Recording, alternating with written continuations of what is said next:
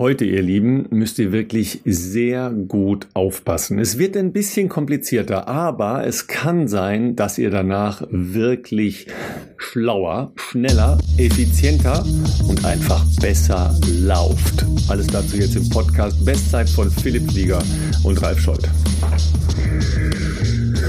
Ja, heute haben wir eine Spezialfolge, mein lieber Philipp. Ne? Grüße nach Kenia, ähm, die, äh, glaube ich, ganz spannend wird. Und ähm, für dich heißt es ja jetzt eigentlich nur, ähm, lebst du noch?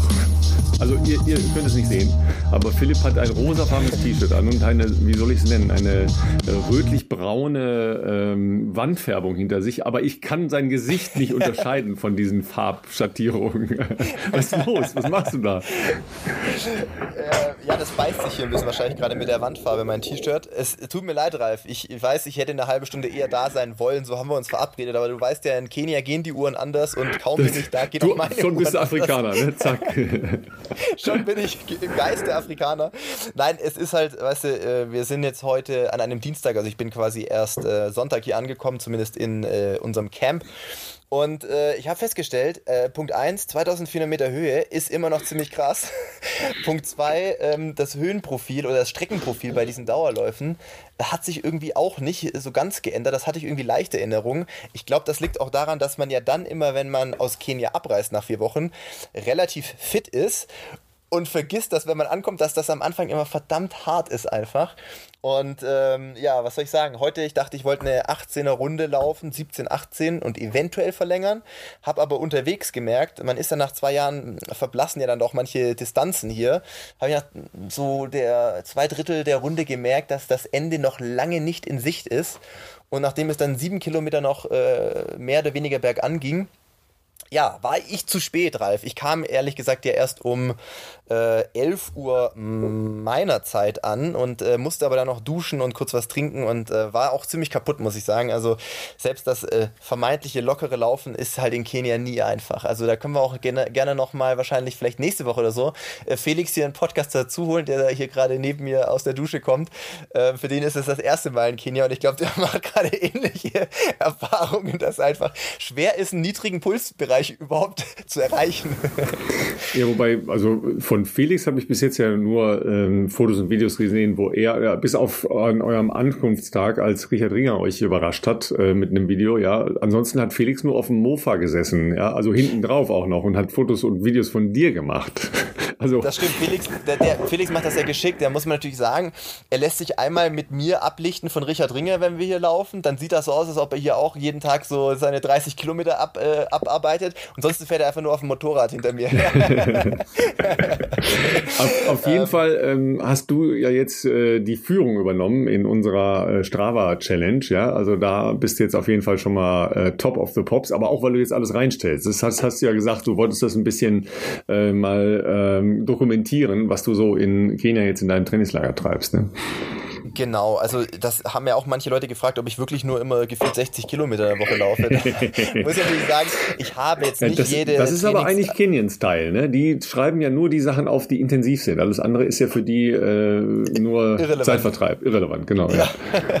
das stimmt auch, ja. Ich, ich habe natürlich jetzt nicht äh, auf Strava jede oder das komplette Training online gestellt, aber ich hatte jetzt mir überlegt, dass das vielleicht für die Leute zu Hause ja mal ganz spannend sein kann, zu sehen, was wir hier in vier Wochen machen. Und äh, deshalb, genau, stelle ich jetzt mal auch normale Easy Runs und was auch immer halt äh, online und ähm, dann wird das natürlich ein bisschen auch auf unser, äh, auf unser Challenge-Konto einzahlen, aber das war jetzt nicht der, der, der, der Ursprungsgedanke meinerseits, sondern einfach, dass die Leute mal sehen, was wir hier so in äh, einer Marathon-Vorbereitung äh, äh, abtrainieren und ich gebe jetzt schon mal den Hinweis für die Leute, die eben sagen, sie sind auf Strava und sie interessiert das, Guckt nicht aufs Tempo. Das Tempo ist hier oftmals nicht ganz so schnell, weil, wie gesagt, äh, sehr hoch, 2400 Meter Höhe, ähm, vor allem aber auch äh, nicht das einfachste Geläuf, was den Untergrund anbelangt und vor allem die Höhenmeter. Ich glaube, ich hatte gestern äh, morgens eine 20, nachmittags eine 12 äh, und ich glaube mit den beiden Einheiten schon 430 Höhenmeter. Also man kann das ja dann mal ein bisschen weiterrechnen, wie viele Höhenmeter man da in so einer Woche macht. Ähm, und das ist, äh, ist tatsächlich hier auch echt, echt anstrengend. Aber es bleibt ja trotzdem sehr spannend, was die Addition halt an jetzt ja sowieso zweimal die, äh, den Tag trainieren, äh, plus Höhentraining, plus auch eine andere äh, Grundbefassung mit Laufen, was die halt verändert im Vergleich zu zu Hause trainieren. Ja, also ähm, natürlich hast du hier den ganzen Tag, äh, ich muss mich um nichts kümmern, hier ähm, klar, wirst versorgt, bestens versorgt mit Essen etc. Du hast natürlich wirklich die Möglichkeit, hier Essen, Schlafen, Trainieren als Lifestyle wirklich auch so zu leben. Ähm, das heißt aber natürlich nicht, dass du dich im Training zwangsläufig besser fühlst. Die Bedingungen hier sind natürlich auch sehr viel härter, als wenn ich zu Hause trainieren würde. Und das ist aber natürlich ja auch gewollt, sage ich jetzt mal. Man geht ja mit Absicht irgendwo hin, wo man vielleicht auch, also das muss ich jetzt versuchen gut zu umschreiben, natürlich sind die Trainingsbedingungen gut, aber die Trainingsbedingungen sind auch ungleich viel härter als zu Hause. Wie gesagt, durch die, äh, durch weniger Sauerstoff in der Luft, durch äh, sehr profilierte Wege. Man macht halt hier auch sehr viel Kraftausdauertraining einfach passiv mit bei jedem Lauf, bei jedem Training. Ähm, und äh, man will ja auch sich sagen wir mal, schwierigeren Bedingungen aussetzen, die einen ja dann hoffentlich auch besser machen, wenn man dem Körper eben dann auch die entsprechenden ähm, Regenerationsphasen äh, zwischendurch ähm, auch geben kann. Und Essen hier ist, äh, ist einfach, aber es ist äh, trotzdem einfach wahnsinnig äh, genial. Ne? Also äh, kommst hier an, am, am Sonntagnachmittag haben wir noch einen kleinen Snack äh, dann hier zu uns genommen, bevor wir äh, dann laufen gegangen sind, die erste Runde. Und dann ist halt, wenn du da in so eine Mango reinbeißt, die hier halt wirklich vom, wahrscheinlich vom Nachbarn vom Baum ist, äh, das ist äh, geschmacklich nicht zu vergleichen mit den Mangos, die man bei uns kaufen kann. Und das ist halt eigentlich alles, was du hier isst. Ähm, ist relativ, ähm, ich sag jetzt mal, ausgewogen von Möglichkeiten. Klar, du kannst hier auch irgendwie ein ähm, bisschen Fleisch gibt es hier schon auch, äh, so Chicken oder manchmal seltener auch mal äh, irgendwie ein bisschen Rindfleisch. Ansonsten verschiedenste Kohlenhydratquellen, die natürlich für uns hier auch wichtig sind, um hier die Tage zu überleben. Aber äh, Reis, ähm, seltener vielleicht auch mal Nudeln. Gestern gab es auch Ugali, äh, was Felix auch das erste Mal probieren konnte. Der berühmte äh, ist sozusagen, ja, wie so, so Maisbrei. Aus Maismehl wird das eigentlich gemacht. Schmeckt jetzt nach nicht so viel, sage ich jetzt mal, außer was du halt dann dazu isst. Und ansonsten halt natürlich auch viel ähm, Spinat und Gemüse, was halt hier aus der Gegend ist. Und äh, das ist halt alles äh, theoretisch ja, wie soll ich sagen, ist ja Bio hier. Ne? Da, da, das ist vom, wie gesagt, hier von den äh, Farmern hier in der direkten Umgebung und ähm, das ist schon, trägt auch viel dazu bei, dass man sich einerseits wohlfühlt, aber ich glaube auch dem Körper natürlich das gibt, was er auch ähm, braucht. Man isst hier tendenziell natürlich auch wenig Süßigkeiten, weil gibt es hier nicht. Es gibt hier schon auch äh, Nachtisch nach dem Abendessen mal. Dann gibt es halt vielleicht irgendeine so Art Apple Crumble und irgendwie einen frischen Obstsalat. Aber du, du isst natürlich jetzt hier auch, äh, hier gibt es jetzt auch nicht so Supermärkte, wo du dann äh, dir, was weiß ich, noch eine Tafel Schokolade kaufen kannst oder so. Ja, wobei über Kuchen hatten wir mit äh, Benny schon mal gesprochen. Das äh, wird ja den doch. Gibt's hier. Ja, wollte ich gerade sagen, das wird ja dann doch geliefert, ne? Ja. Den gibt es schon am Nachmittag auf jeden Fall. Ja, ja. ja das also das, äh, dieses Motiv triggert ja unsere Gemeinde sehr stark. Ne? Das äh, hast du ja in den ganzen äh, Fotosessions, die uns ja immer zugeschickt werden. Vielen Dank dafür. Also vor allem mir, vielen Dank dafür. Ähm, gesehen, dass das ist so ein äh, so ein Thema, das beschäftigt die Leute stark, ja. Ähm, aber natürlich auch alles, was mit deinem Training zusammenhängt. Und so ein Trainingscamp Camp, egal jetzt für Amateur oder Profi, hat ja so einen, äh, so einen anderen Reiz noch, nämlich dass man guckt, was machen die anderen so. Kannst du dich dem entziehen, wenn die ganzen anderen äh, Jungs da rumdonnern? Äh, nee, auf keinen Fall, weil man ja auch immer interessiert ist, was ähm, die Kollegen, die Konkurrenten, wie auch immer man das bezeichnen möchte, machen. Das ist ja durchaus auch immer spannend. Ähm, es ist, natürlich sind wir irgendwie Konkurrenten, aber es ist auch äh, zumindest äh, das vielleicht kurz nochmal zur Einordnung. Wir haben ja auch äh, nach wie vor noch einige äh, deutsche Athletinnen und Athleten hier bei uns auch im Camp. Die werden jetzt aber alle oder die meisten peu à peu dann abreisen. Ähm, das ist jetzt nicht so, dass man da nicht zusammen trainieren könnte. Also tatsächlich war es relativ schnell so. Ich glaube, am ersten Tag schon direkt, dass äh, Tom oder äh, äh, Hendrik, also Tom Gröschler, Hendrik Pfeiffer, ähm, ja auch äh, angeboten haben, äh, dass sie mir ihren Trainingsplan schicken, dass man guckt, ob man da irgendwo äh, Einheiten findet, die man dementsprechend auch zusammen machen kann. Renato Canova, mein Coach, ist ja hier bei uns auch im Camp. mit dem essen wir auch zumindest immer abends. Und ähm, da sind natürlich viele Leute drumherum. Die Julian Wanders Gruppe, Amanal trainiert relativ viel, gerade in Renatos Gruppe mit, äh, mit Julian. Und ähm, dementsprechend hat man natürlich viel Austausch auch über Training, was gemacht wurde oder was ansteht. Und das ist für mich natürlich auch nach wie vor immer total spannend, sich auch mal ähm, ja, mit, mit anderen Leuten äh, zusammen zu trainieren und sich da auch auszutauschen. Und tatsächlich gestern beim zweiten Dauerlauf, seit wir hier sind, ist halt auch so, du findest auch äh, komplett random Trainingspartner. Also ich habe auf äh, halber Strecke meines 20 Kilometer Dauerlaufs einen äh, kenianischen Läufer eingeholt und auch überholt, der halt einfach, glaube ich, einen easy Jog gemacht hat.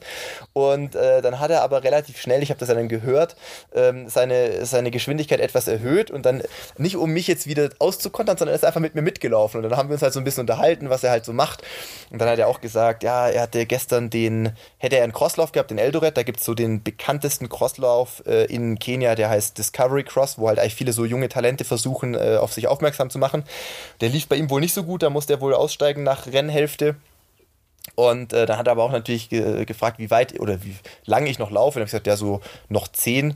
Na, er hatte aber schon 17. Und dann gemeint, ja, ganz wird er mit mir in Milch mitlaufen, aber wir können ja mal noch 5, 6 Kilometer zusammenlaufen, bevor er dann irgendwo wieder abbiegt. Und das ist natürlich äh, hier immer äh, durchaus möglich, dass du, dass du da auch total zufällig Leute triffst und mit denen du zusammen laufen kannst. Ja, aber das ist ja genau der Punkt. Ne? Ach, ich habe schon 17, aber die 10 laufe ich noch mit. Ne? Und schon bist du in der Überforderung. Ja. Ne? das geht ja auch ja, schnell. Also, ne? Ich habe dann auch gesagt, du, also ich kann jetzt nicht noch irgendwie, also bei mir reicht, glaube ich, 20 heute Morgen erstmal. Aber der sah total entspannt aus. Und weißt du, ich laufe hier halt in kurzer Hose und T-Shirt oder heute Morgen sogar in einem, in einem Trikot, weil es heute richtig warm war. Ähm, viele von den Jungs und Mädels hier aus Kenia, ey, 25 Grad, kein Problem, Long Tide, Regenjacke mit Kapuze auf. Also, das ist auch so ein Phänomen, was ich noch nicht so ganz durchdrungen habe, aber vielleicht kriege ich das in den nächsten vier Wochen raus, was es damit auf sich hat. Ähm, ich, ich sag mal so 6.30 Uhr, wenn gerade die Sonne aufgeht, lasse ich mir das noch eingehen, weil nachts wird es hier schon kühl, da hast du vielleicht auch 11, 12 Grad, aber halt, wenn du um 10 Uhr laufen bist und da hat es irgendwie schon 22, 23, 24 Grad und mir läuft es einfach nur runter im, im, im Trikot in kurzer Hose, da habe ich mir gedacht, Jungs, Jungs, Jungs, was ist mit euch los eigentlich? Aber das ist ja so der, der Style hier auch irgendwie. Ja, und äh, so ein Trainingslager ist natürlich auch äh, immer was Spannendes, um äh, sich die Aufgaben, die man als Hausaufgaben mitgenommen hat, dann in die Trainings- und äh, Alltagspraxis umzusetzen. Und wir hatten ja ähm, in der ersten Spezialfolge äh, mit unserem Partner Corix halt schon ähm, ein paar Dinge mitgenommen äh, mit der Lisa, die wir besprochen haben. Heute vertiefen wir das Ganze nochmal mit dem Mann, der äh, das Ganze äh, erfunden, erdacht und äh, auf die wirtschaftliche Basis gesetzt hat, nämlich mit dem Gründer der Firma. Das, äh, Philipp, ist natürlich jemand, der kommt eher aus meinem Lager. Der war nämlich mal ein sehr erfolgreicher Triathlet und äh, ist aufgrund einer Überlastungsverletzung dann äh, ins Business rund um den Sport übergewechselt. Das ist richtig und äh, wir freuen uns, dass Björn Gustafsson heute Zeit für uns gefunden hat. Das wird eine, das weiß ich jetzt schon, super spannende und wahrscheinlich auch äh, sehr detaillierte äh, Einblicke, die wir da bekommen werden in Laufökonomie und Biomechanik. Und in diesem Sinne würde ich sagen, holen wir den doch jetzt mal zu uns dazu. Ja, Björn, schön, dass du zugeschaltet bist. Ähm, wir sind ja wieder über den Globus mehr oder weniger verteilt. Ähm, wie, wie ist denn das Wetter in Hamburg? So ähnlich wie bei uns heute, ähm, so dass man lieber drin bleiben möchte oder musstest du oder durftest du schon raus? Ja, äh, Philipp und Raib, erstmal danke, dass ich dabei sein kann. Das ist ja äh, doch eine Ehre, hier bei euch im Podcast äh, Gast zu sein. Also vielen Dank. Und ja, das Wetter in Hamburg ist wie immer super. Ne? Hamburg ist ja sowieso die Stadt mit den, ich glaube, mit den meisten Sonnenstunden äh, und dem blauesten Himmel. Nee, also so irgendwie Februar, Januar braucht ja kein Mensch. Ähm, bedeckt. Wir hatten gestern war ein super Tag. Nee, warte mal, Sonntag war ein super Tag. Blauer Himmel, ähm, so die Rückseite eines Orkantiefs, das genießt man denn hier immer. Aber ansonsten ist der Winter hier einfach, den brauchst du nicht. Ne? Nee, aber, aber also, wenn wir schon bei, bei guten Marketing-Ideen sind, ja, hast du irgendeine Idee, wer das überhaupt erfunden hat mit den Sonnenstunden und Hamburg? Also irgendwann muss es ja mal irgendwann irgendwie eine Statistik gegeben haben, die jemand aus dem Hamburger Stadtmarketing so lange rumgedreht hat, bis das bei rausgekommen ist. Ich weiß nicht, ich, ich glaube, das hängt vielleicht tatsächlich irgendwie äh, Fehmarn, äh, eine Ostseeinsel oder eben auch Sylt sind ja wohl so irgendwie, da gibt es die meisten Sonnenstunden Deutschlands und vielleicht ist es mal irgendwie äh, in die Tasche gerutscht und hat so ein Hamburger, der auf Fehmarn oder auf Sylt war, mitgenommen und seitdem heißt es in Hamburg die meisten Sonnenstunden. Nee, also Hamburg ist so mit dieser ganzen Strömung, was von der Nordsee so kommt, das ist echt im Winter so schlimm. Ähm, brauchst du, willst du nicht tot über den Zaun hängen bei dem Wetter. Also da lobe ich mich, da würde ich schon lieber irgendwie richtigen Winter, richtige Kälte, klirrend, kalt, blauer Himmel, so und nicht so ein Oh, so ein Nichtswetter. Weißt du, hier kannst du flüchten. Im Grunde ja. Sag mal, bevor wir, bevor wir dann äh, zu unseren eigentlichen, äh, eher, sagen wir mal, äh, berufs- und laufspezifischen Themen kommen. Du hast im Vorgespräch gesagt, du bist aber trotzdem mit dem Fahrrad gekommen. Ist das jetzt äh, dem Verkehr zu entfliehen, äh, ökologischer Ansatz oder schon im Rest Training. des Sporttreibens? Also ich, das ist ein ganz klar ökologischer Ansatz. Nee, ich treibe, äh, nee, ich fahre immer Fahrrad. Ich bin, ähm, ich versuche alles zu meiden. In Hamburg sowieso, hier willst du nicht mit dem Auto fahren. Ähm, und ich fahre immer irgendwie in der City mit dem Fahrrad. Du bist gefühlt doppelt so schnell mit dem Fahrrad hier in der Stadt und äh, hast ja auch viel mehr Erlebnis. Ne? Ich fahre hier irgendwie so richtig schön die Alster runter, ganz tolle Radstrecke bis ins Büro. Ähm, und das genieße ich schon sehr. Lass, ja, das ist so meine, meine 15 Minutes of Fame jeden Morgen. Und ähm, Autofahren versuche ich schon, ja, so klein wie möglich zu halten. Äh, fand ich früher deutlich toller, Auto zu fahren. Heute ist Radfahren mein, mein Favorite, ganz klar. Die Leute, die uns heute zuhören, äh, Björn, die äh, kennen natürlich jetzt schon Kubex, weil da haben wir ja schon mit Lisa vor einigen Wochen sprechen dürfen. Aber die haben natürlich noch nicht äh, so das Gesicht dahinter, äh, den Gründer sozusagen. Und da ist ja immer ein super Einstieg, äh, wie man erklärt, was du eigentlich davor noch gemacht hast. Denn du bist ja auch sportlich sehr aktiv gewesen in deinen jüngeren Jahren, muss man sagen. Und zwar teilst du eine Leidenschaft, nämlich mit Ralf, weil Ralf äh, auch hier und da gerne mal zumindest eine, eine Halbdistanz äh, äh, noch macht. Aber ähm, du warst richtig äh, leistungssportmäßig im Triathlon aktiv früher. Also zu den Anfängen eigentlich auch der Anfangszeit des äh, Triathlon-Hypes, oder? Ja, mit Badehose quasi, ne? Badehose und, und Top und ähm, Oldschool. Die, die, Oldschool und die ersten Wettkämpfe noch quasi mit Riemchenpedalen, Ralf. Kennst du vielleicht? Doch, mit, du, kenn, du kannst es noch kennen. Ähm, und, und tatsächlich auch Sturzriemen hat man da noch gehabt. Ich weiß nicht, kennt ihr das noch, diese Bilder von äh, Bernard Finot, diesem äh, Rennradfahrer, der, der ne? also ähm, ja, das war die Triathlon war meine ähm, meine Sportart. Ich komme vom Schwimmen. Ich bin irgendwie alter Schwimmer, mit sechs ins Wasser geschub, geschubst worden und dann hieß es, okay, du schwimmst ab sofort. Und dann wurde das natürlich irgendwann langweilig, so mit zwölf, dreizehn. Und dann war in meiner Heimatstadt Neumünster im Norden Deutschlands, da war es, das war dann so eine kleine Triathlon-Hochburg. Da kam dann so Dirk Aschmoneit, das war früher dann so der erste Europäer, der die Top Ten auf Hawaii geknackt hat, der war eben bei uns im Schwimmverein und die Jungs trainierten da und es formte sich so eine Triathlon-League da irgendwie und ich nun irgendwie so zwölf, wow, Triathlon, irre, mega, das muss sein. Und dann habe ich angefangen, ähm, das zu trainieren. Als Schwimmer fiel einem es ja leicht, Schwimmer können nicht laufen, Philipp, so, dass es immer ja, das Wahrheit oder. Können auch viele Läufer nicht schwimmen, muss ich sagen. Ja, genau. Das scheint, Radfahren können sie alle. Und ähm, das scheint irgendwas, äh, also Laufen fiel mir wirklich sehr, sehr schwer ähm, zu Beginn, muss ich sagen. Ähm, aber ja, mit 16 irgendwie die ersten deutschen Jugendmeisterschaften fanden dann statt. Die habe ich dann gewonnen unter dem äh, unter der Trainingsägide von äh, Dirk Aschmoneit, der dann so mein Trainer war. Dirk ver, äh, vertrat früher das Trainings Mittel viel hilft viel. Mhm, mhm, Wenn wir von viel reden, dann reden wir von wirklich viel. Also äh, ich habe dann in Spitzenzeiten auch gerne so 35 Nettostunden Training ähm, runtergerockt. Äh, das, was äh, aber dazu am Ende, um, um das schon mal vorzunehmen, ähm, nicht empfehlenswert war, weil mit 23 hat mein Körper dann einfach gesagt, so jetzt ist Feierabend. Ne? Nicht, ähm, also das war dann einfach so, ein, so eine Sehnenbandverletzung, die mich dann mit 23 äh, dazu zwang, ja, einfach ähm, arbeitslos zu werden. Also da, du hast dann ja hast ja nichts mehr, wenn du vorher Profisportler warst und das eben so extrem wie im Triathlon. Aber ja, mit 16 deutscher Jugendmeister und dann nahm das äh, seinen Lauf. So, dann ging das voran. Das waren ja eben noch diese wirklich, wow, die Pionierstage im Triathlon. Ne? Da hat man, ja. der Scott Aerolenker äh, wurde da erfunden und Gripshift, also so die erste Drehschaltung vorne am Lenker und ähm, Scheibenräder und Tree Spokes und dann kamen die ersten Carbonrahmen, also mega spannend. Und das war natürlich der, der mega Hype, die mega Sportart, trainiert dann auch in San Diego, also das war dann the place to be. Heute ist es so ein bisschen Fuerte. Heute fahren sie alles äh, alle äh, nach Fuerteventura zum Trainieren oder eben äh, nach Spanien, Südspanien.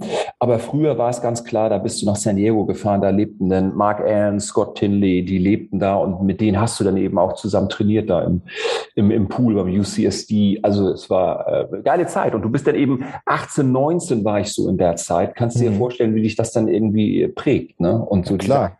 Von so einer pulsierenden, wow, hip, hippen, freakigen Sportart, immer natürlich noch total exotisch. Und da warst du dann so dabei. So, genau. Triathlon. du hattest ja ähm, auch die Zeit ähm, mit den ganz großen Haudegen, äh, Zeck und Ashmonite, ja, also die, die ja äh, zu dem Zeitpunkt schon äh, Top of the World waren, ja.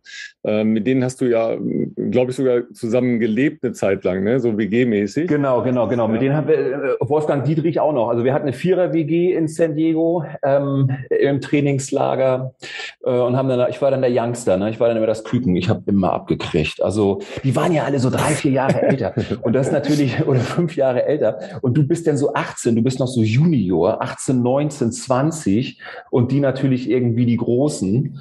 Ähm, ja, und äh, hast natürlich immer die Sprüche von ihr abgekriegt, ganz klar. So, dann, dann verfolgen wir mal so grob die Lebenslinien weiter. Ähm, der Jürgen Zeck hat jetzt einen, ähm, glaube ich, ganz gut laufenden Trainingsbetrieb ähm, auf Thailand. Ja, ja im Warm. Ähm, da beneide, ja, hat, er, hat er alles richtig gemacht. Genau, der hat eine Menge richtig gemacht, glaube ich auch. Ja, eine sehr erfolgreiche Athletin, eine Schweizer oder eine Englisch-Schweizerin in die Weltklasse geführt zuletzt. Äh, Wolfgang Dietrich, wenn ich richtig weiß, lebt in Boulder äh, als Schwimmtrainer. Das ist auch nicht so schlecht. Dirk Aschmonat weiß ich nicht. Äh, und der du bist lebt, jetzt großer Unternehmer und hast es als einziger von allen geschafft. Weiß ich gar nicht. Also der Aschmann, der Aschmann in San Diego ist da so Marketing-Chef äh, von so einer ähm, äh, Nutrition ähm, Company. Also die machen so Nahrungsmittelergänzung. Da ist er so ein bisschen mhm. irgendwie über Powerbar früher reingerutscht, also auch in, in den USA geblieben. Ähm, ja, und ich habe ähm, hab irgendwie aus der Not eine Tugend gemacht. Ich bin ja, habe mich dann verletzt mit 23, war zwischendurch auch tatsächlich der erste deutsche Triathlon-Weltmeister. also 1989 fanden in Avignon die ersten Triathlon-Weltmeisterschaften statt. Ich muss lachen, weil es immer so irgendwie das erste war und das war alles gerade so. Ja, und da bin ich dann natürlich auch gestartet und da bin ich dann äh, Junioren-Weltmeister geworden. Das war natürlich irgendwie ganz cool. Habe ich gar nicht so, wow, das war, ey, war, war alles irre. Ne? Hat äh, total Spaß gemacht. Fiel ja auch leicht in den Jahren noch äh, so Sport zu machen. Ja, und mit 23 verletzt und dann erstmal Sport studiert erstmal zwei Jahre äh, bräuchte ich so ein bisschen Orientierung, habe mit 25 dann angefangen, ähm, Sport zu studieren in, in Kiel, also im Norden, war schon immer sehr dem Wassersport verfallen. Deshalb war für mich auch ganz klar, dass ich jetzt nicht nach Köln oder sonst wohin gehe und da Sport studiere, sondern immer irgendwie so als, ähm, als Fischkopf. Ähm, ich habe tatsächlich von Wolfgang Dietrich auch mal so ein, in, in, ein, in eine Plastiktüte, in eine durchsichtige Plastiktüte einen abgeschnittenen Fischkopf vor einem Wettkampf, vor dem Start in die Hand gedrückt bekommen.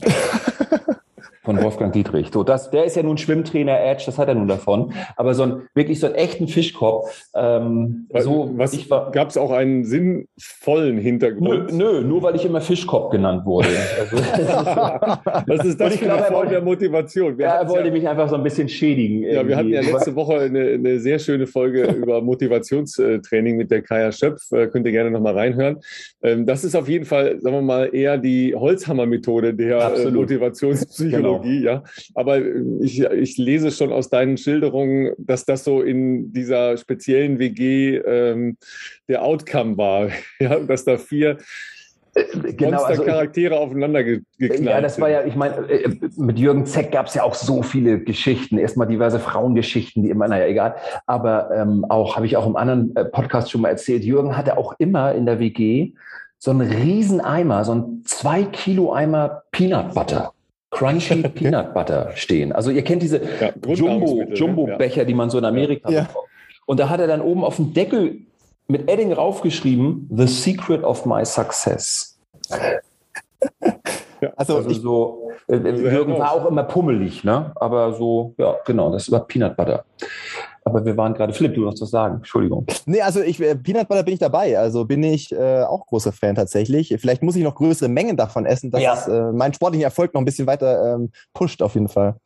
Du kannst es auf jeden Fall vertragen. Also äh, feuerfrei. Also guten Appetit. ja, sag mal, und dann hast du, dann hast du Sport studiert und hast schon gesagt, genau. du wolltest eigentlich wassernah sein, ähm, kommst vom Schwimmen und bist dann im Prinzip bei der Disziplin gelandet, wo du gesagt hast, ja, das war eigentlich gar nichts. Und jetzt kümmerst du dich schwerpunktmäßig um Läufer, um Laufen. Ja, das ist schon, ja, das ist schon wild. Genau. Also Laufen, ja. ich komme vom Schwimmen, Laufen fiel mir am schwersten. Da habe ich mich auch verletzt. Also bei so einem langen Trainingslauf in San Diego so eine Schienbeinkanten ähm, ja, Problematik. Also die, Tibi, die, also die Periost an der Tibia am unteren Schienbein ähm, auf der Innenseite vom, vom Knöchel hat sich abgelöst. Äh, durch, ja. Das ist also ein Prozess, das machst du über drei, vier Jahre, läufst du also nur noch mit Schmerzen. Und irgendwann war es dann so weit, dass die sich wirklich abgelöst hat, da unter ein kompletter Entzündungsherd und dann war erst mal zwei, drei Jahre an schmerzfreies Treppensteigen nicht zu denken. Also nur mal so, also da war es dann komplett aus. Radfahren ging nicht mehr, Schwimmen, selbst das umströmende Wasser,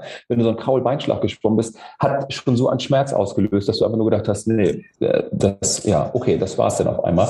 Und ähm, ja, mit 25 dann angefangen, irgendwie Sport zu studieren und dann bin ich wie der Zufall das so will, bei einem Orthopädie-Schuhtechniker gelandet. Also du musst ja irgendwie ein bisschen Geld nebenbei verdienen. Ist ja nicht so, dass man sich beim Triathlon was auf die Seite legen konnte. Man konnte davon leben, alles wunderbar, super Zeit.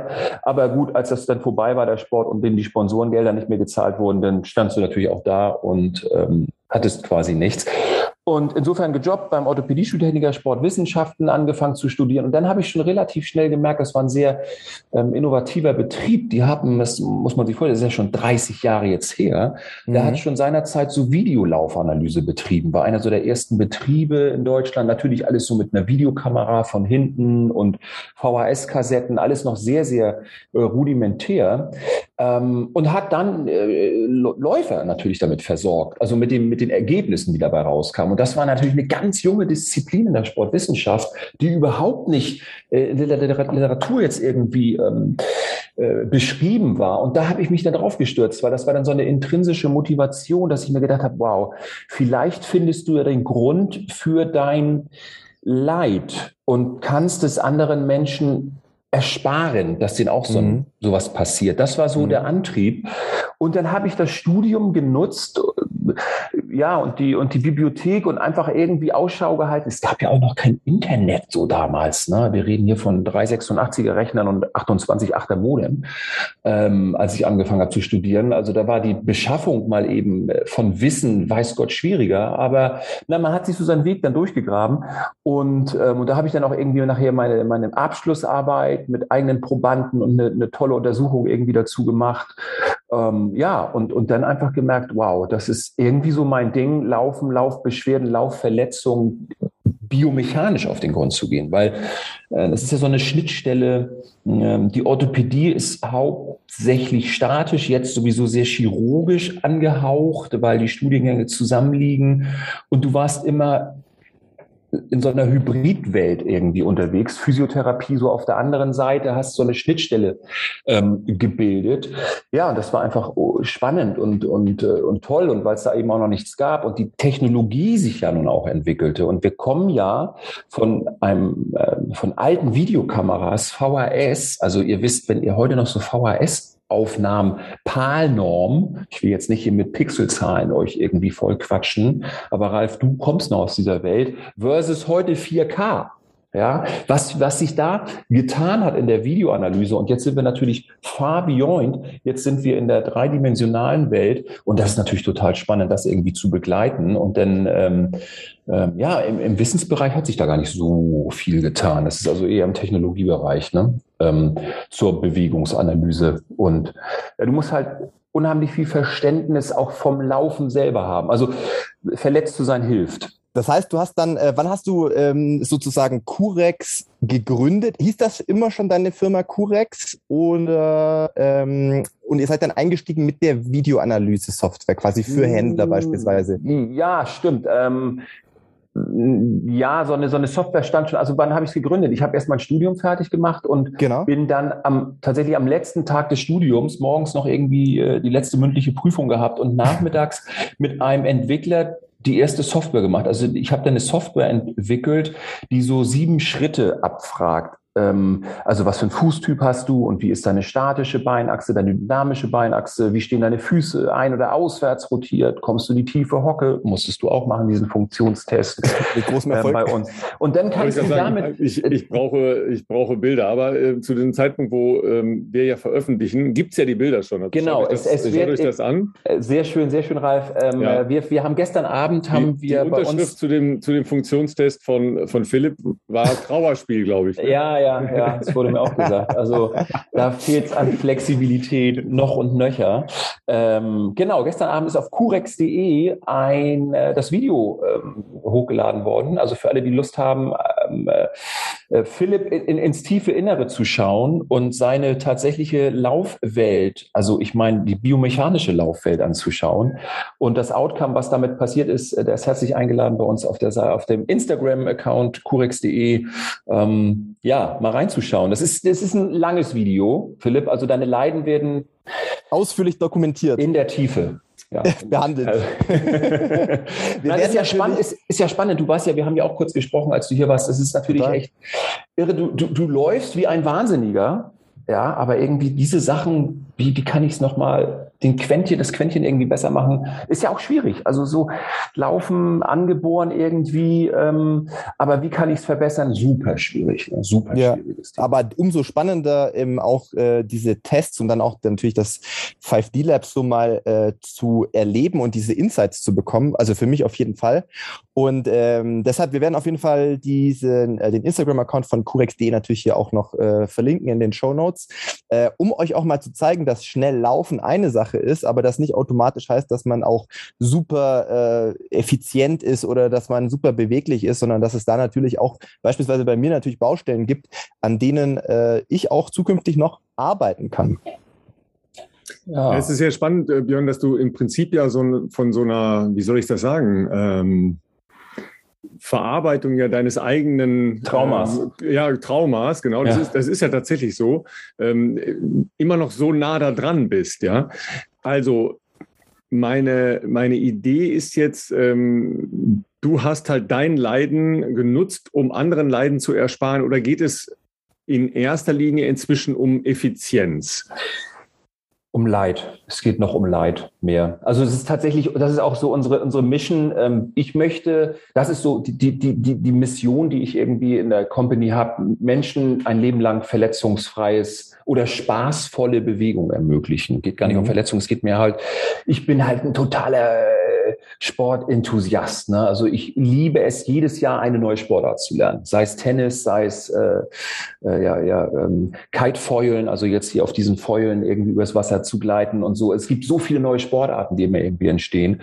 Und ich liebe es, das zu lernen ähm, und auch irgendwie so in so einem Status reinzukommen, wo man sagt, so ja, das ist jetzt schon mal ganz okay. Man hat ja auch einen gewissen Anspruch. Ich würde ja heute kein Triathlon mehr machen, weil mein Anspruch äh, würde dem nicht genügen, ne? jetzt irgendwie mhm. als, als X da ins Ziel zu kommen. Ähm, nee, also es ist schon eher so, dass ich Menschen wirklich helfen möchte, verletzungsfrei zu bleiben und ähm, mit ganz viel Gehirnschmalz den ich da reingesteckt habe in dieses, in die Produkte, die wir dann letztendlich auch kreieren. Also ich bin eigentlich eher so der, der Produktmacher. Ähm, ja, und dann äh, äh Firmengründung, wie war das? Ich habe dann also angefangen, so eine Software zu entwickeln, die so einen Test äh, inne hatte und bin dann los und habe versucht, aus diesen Lauf, Laufläden zu verkaufen und gesagt, hier, guck mal, das ist jetzt die neue Welt der, äh, der Laufanalyse. Das, das fanden die jetzt noch nicht sofort äh, richtig toll, ähm, weil die haben alle irgendwie ihr, ihren Verkaufsprozess gehabt. Ähm, und dann habe ich dazu auch angefangen, Seminare zu geben, also Biomechanik überhaupt mal from, from ground up zu zu erklären und die Zusammenhänge zu vermitteln. Was, wie, wieso Muskulatur, wenn du das machst, warum überhaupt entstehen dir Schmerzen? Warum, warum hast du Muskelkater beim Bergablaufen oder nach dem Bergablaufen zum Beispiel? Total easy. Muss man halt nur verstehen. Ne? Muskulatur konzentrisch, exzentrisch, also wann bremst eine Muskulatur, wann beschleunigt sie dich? Und das sind eigentlich so äh, super Running Essentials, äh, englisch ausgedrückt, aber das musst du einmal verstehen. Und dann, dann wird Laufen so eine mystische Bewegungsform. Gehen können ganz viele interpretieren. Also Ganganalyse ist sehr gut äh, beschrieben in der Literatur.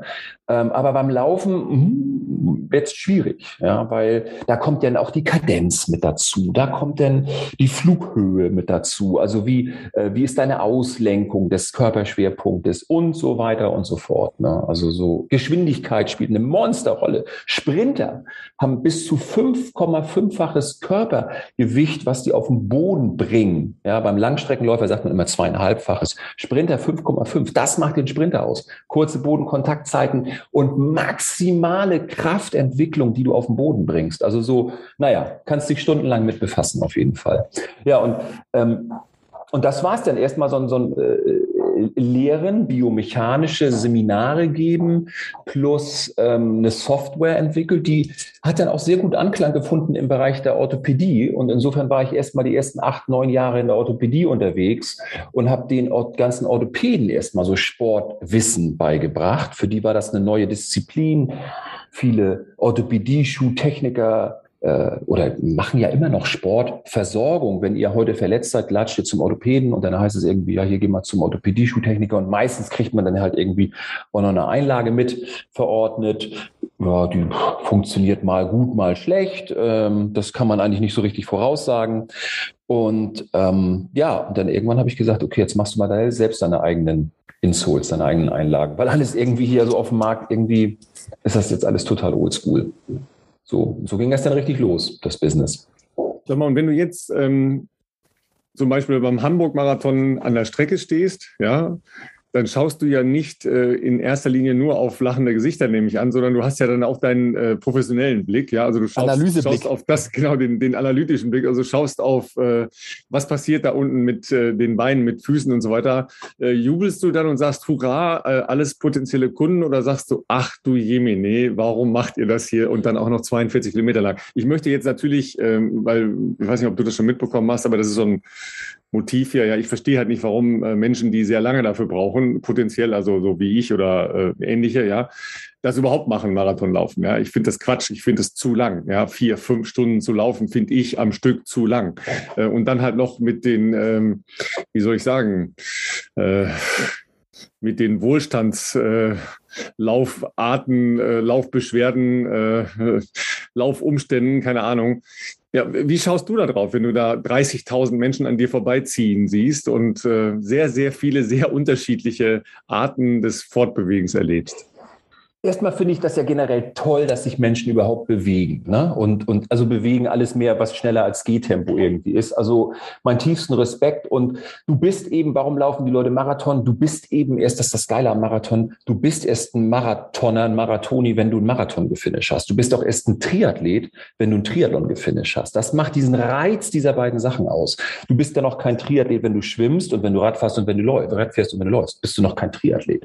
Du bist erst dann einer, wenn du das Ding gefindest Finish hast. Und das ist so für viele natürlich auch in unserer heutigen wow, sehr äh, wohlständigen Gesellschaft äh, absoluter Reiz. Und das führt natürlich dann dazu, dass du auf einmal fünf Stunden läufst. Und ich stimme dir überein, Ralf, es ist ein Horror, so lange zu laufen. Mir, mir selber einmal passiert, 2019 New York Marathon, ähm, äh, bin ich mit einem Freund zusammengelaufen, der hat einen schlechten Tag an dem Tag und dann hatten wir, ich, ich muss mal umdrehen hier die Urkunde, äh, vier Stunden 51, meine Schlechtzeit beim Marathon. Und das war, das, das war schon eine verdammt lange, eine verdammt lange Tour, äh, so lange unterwegs zu sein. Und, aber trotzdem, es ging uns gut eigentlich danach. Also das kann man auch, aber sind wir auch einigermaßen trainiert. Ja, wie denke ich darüber?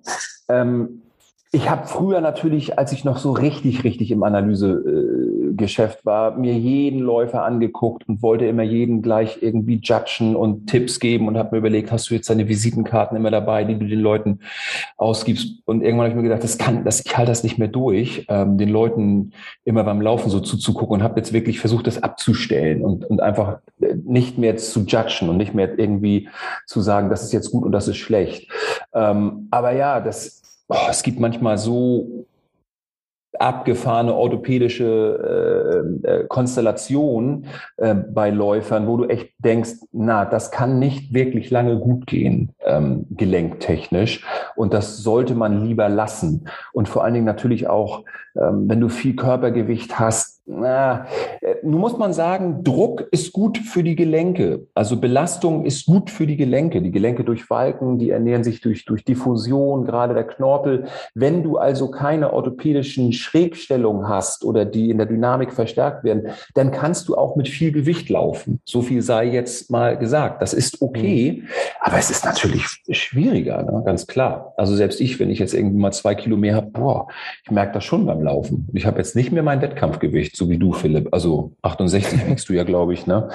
Ähm, meins war 78, jetzt wiege ich 87 das merkst du eben auch schon, ne? die Kilos. Du musst aber dazu sagen. Die Kilos sind uninteressant, es kommt immer in Relation zur Körperhöhe. Ne? Genau, Björn hat natürlich ja. seine Körpergröße nicht mit uns geteilt und ich habe äh, ja schon dich äh, treffen dürfen im, im, Firmensitz bei euch. Du bist ja auch relativ groß. Ja, gut, du aber auch 1,89, ne? Bist du doch auch, oder nicht? Ne? Ja, 88, ja. ja 1,88, genau. Ja, ja. Also der BMI ist dann halt immer der große, ähm, ja, einfach so das, ja, klar, groß, aber trotzdem wäre es natürlich super, 78 zu wiegen, ne?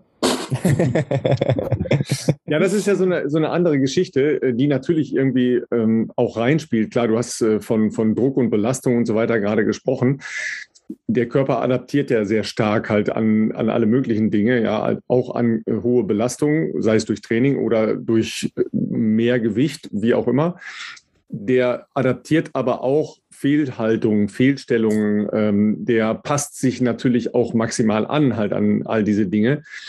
Ist es überhaupt möglich, wenn du jemanden hast wie Philipp, der ja nicht nur Laufen als seinen Beruf betreibt, versteht und begreift, sondern ja sehr, sehr lange eben schon in diesen Konstellationen gelaufen ist, da wirklich noch substanzielle Änderungen herbeizuführen? Ja, man sagt ja so schön, äh, was Hänschen nicht lernt, lernt Hans nimmer mehr. Jetzt ist die Frage, Philipp, bist du Hans oder bist du Hänschen? Ne? ähm, und äh, du brauchst unheimlich viele ähm, Wiederholungen, um, um eine Bewegung, die du eigentlich schon inne hast, neu zu lernen. Und das muss auch mhm. immer und immer und immer wieder korrigiert und angehalten werden. Ähm, also so einfach mal eben, wenn du jetzt du bei uns jetzt quasi ins, ins, ins Labor kommst und wir sagen dir, okay, erhöhe deine Schrittfrequenz, ja, das machst du bei der Analyse, dann werden die Ergebnisse auch sofort besser. Das hast du ja auch gesehen, Philipp, was das bewirkt ne, mit den ähm, mit vielen anderen in Abhängigkeit stehenden Faktoren. Aber du vergisst es halt immer wieder. Das ist genau das Gleiche, wenn du sagst, lauf mal, setz mal deinen Fuß dichter vom Körperschwerpunkt auf. Das kannst du denn machen oder setz deinen Fuß flacher auf. Wir haben ja die Diskussion Vorfuß, Mittelfuß, Rückfußlauf. Die wird ja endlos lange geführt. Ähm, und, und einfach vom, vom Rückfußläufer zum Mittelfußläufer sich zu entwickeln, das ist eine Operation, die dauert zwei Jahre. Und ich würde auch sagen, bei mir, ich war früher extremster Rückfußläufer. Also so wirklich, ich habe meine Schuhe so zum Schuster gegeben und hinten an der äußeren Ecke so neue Absätze raufmachen lassen. Wieder besseren Wissens, dass man das ja gar nicht macht, weil man den Schuh hinten an der Ferse härter macht, weißt du, und dann beschleunigt, dann, dann platscht er ja so auf dem Boden. Also die Ferse muss maximal weich ausgearbeitet sein. Da darf man jetzt nicht so ein, so ein 5 Millimeter Carbongummi vom Schuster unterarbeiten lassen. Aber gut, das wusste wusste man früher alles nicht. Ne? Du hast Klar. ja deine Laufschuhe, die waren dann dein, dein, dein Essex X-Kaliber oder was man da gelaufen ist.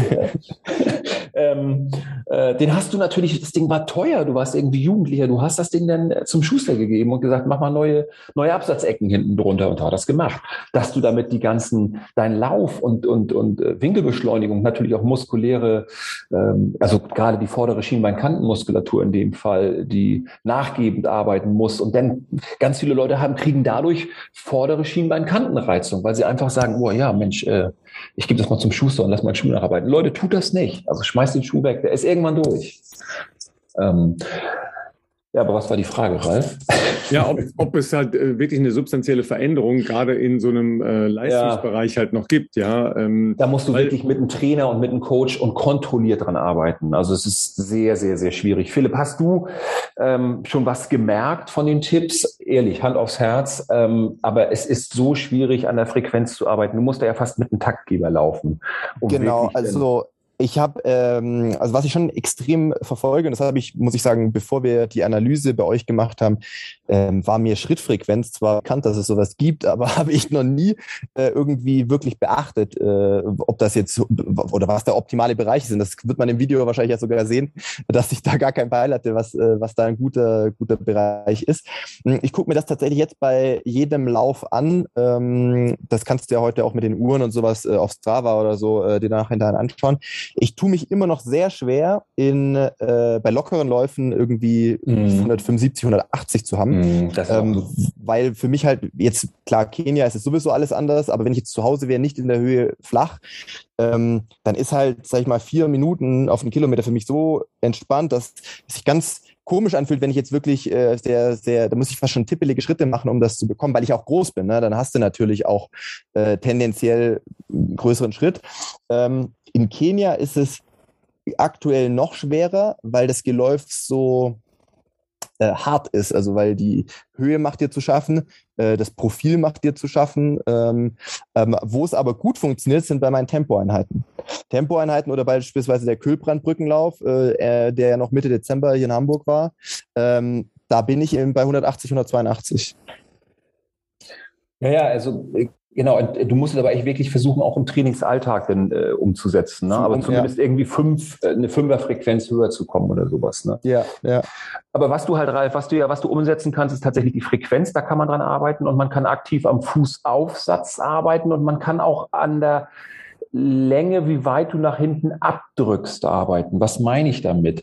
Ähm, mhm. Wir müssen halt versuchen, die bremsenden Effekte vor dem Körper möglichst zu vermeiden. Das ist das, wenn die Leute mit, ein, mit der Ferse aufsetzen, weit vorm Körper weg, das bremst. Ne? Das mhm. ist halt eine negative Beschleunigung, also eine Bremswirkung und möglichst weit nach hinten ähm, den Fuß rauszutreiben. Das führt dann auch gleich zu einem guten Anfersen. Anfersen soll ja nur so hoch sein, sein, dass, äh, wenn, wenn mal irgendwie an der Scheibe vorbeiläuft, dass der Unterschenkel, da sollte Boden parallel im Vorschwung sein. Das ist dann schon mal eine gute, ähm, eine gute Richtlinie, eine gute Richtschnur. Ja gut, und dann was kannst du noch korrigieren? Oberkörperhaltung, leicht so drei, vier Grad nach vorne geneigt.